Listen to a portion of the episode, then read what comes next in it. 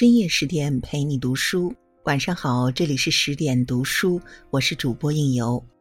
今天要为您分享到来自林语堂的文章：快乐必须自己找寻。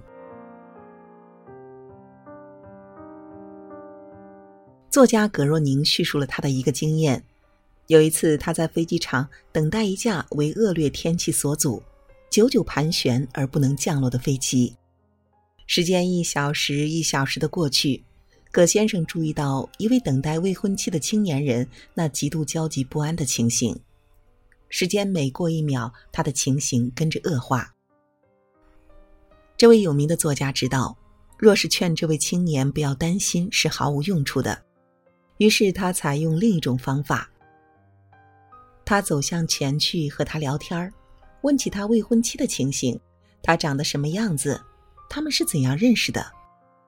于是那青年就非常起劲儿的谈论自己的未婚妻。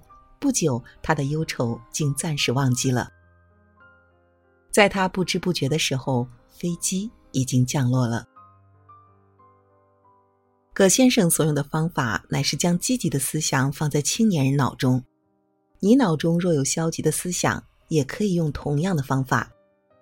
将注意力集中在那些使你得着快乐和希望的事物上。你注意力的焦点平常在哪里？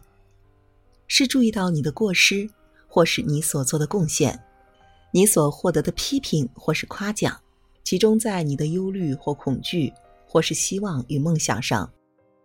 是想到失败或是成功，想到所会遇见的障碍，还是所要达到的目的？你所想的是什么，就会决定你的态度；你的态度就决定你的命运。你的姿势会左右你的情绪，瘫在椅子上就会觉得疲倦，挺起胸膛就会觉得精力充沛，软弱无力的坐着就会有怯弱的感觉，直立起来就会高兴及充满生气。你的声音也会影响自己的情绪。声音柔和，头脑就会冷静；说出尖锐的话，就会有愤怒的感觉；说话迟疑，就觉得不安全；声音坚定有力，就会充满信心。你的举止、走路的样子、说话的方式、写作的笔调，都会影响你的情绪。你对外表及举止加以管制，就能间接的使你的内心焕然一新。做事的时候，若是熟练技巧、不加压力的去做，就不容易感到疲倦，精力也会充沛，就会更容易成为快乐、健康及成功的人。蒙特利奥大学的赛义博士说：“每个人都有自然的压力水平，在这个程度上，他身心的作用都是最有效的。若是加以任何外力，使他离开了这个基本的水平，就会发生不良效果。”赛义医生是研究人所受压力的一位权威。他说：“对一个生来活泼有精力的人加以压力，使他步伐缓慢，与使一个生来动作缓慢的人加快步伐，二者是同样不好。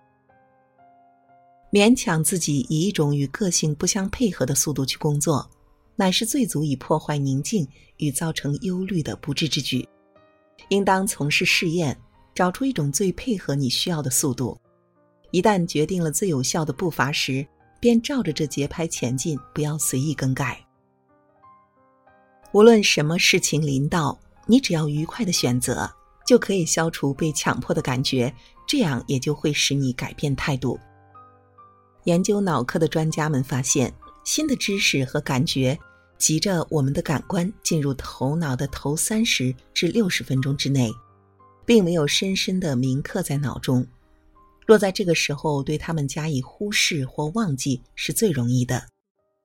有一位专家说，人收到了坏消息之后，不会立刻对他有情绪的反应，脑中只不过有一幅悲伤的景象。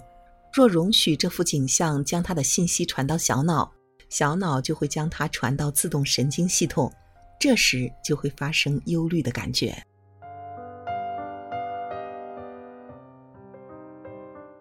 今天的文章就为您分享到这里。在文章的结尾呢，想要告诉大家一个好消息：十点读书开放了一座免费的成长图书馆。十天陪你听本书，想和你一起在阅读中遇见更好的自己。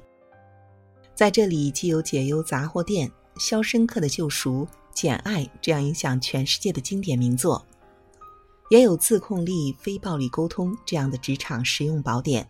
免费开放十天陪你听本书。如果你有兴趣的话，欢迎搜索关注微信公众号“十点读书”，进入成长图书馆，跟我们一起阅读好书，成为更好的自己。如果喜欢悠悠的声音，也可以关注到我的个人微信公众号“枕边经典”，枕是枕头的枕，边是旁边的边。那今晚就是这样了，祝您好梦，晚安。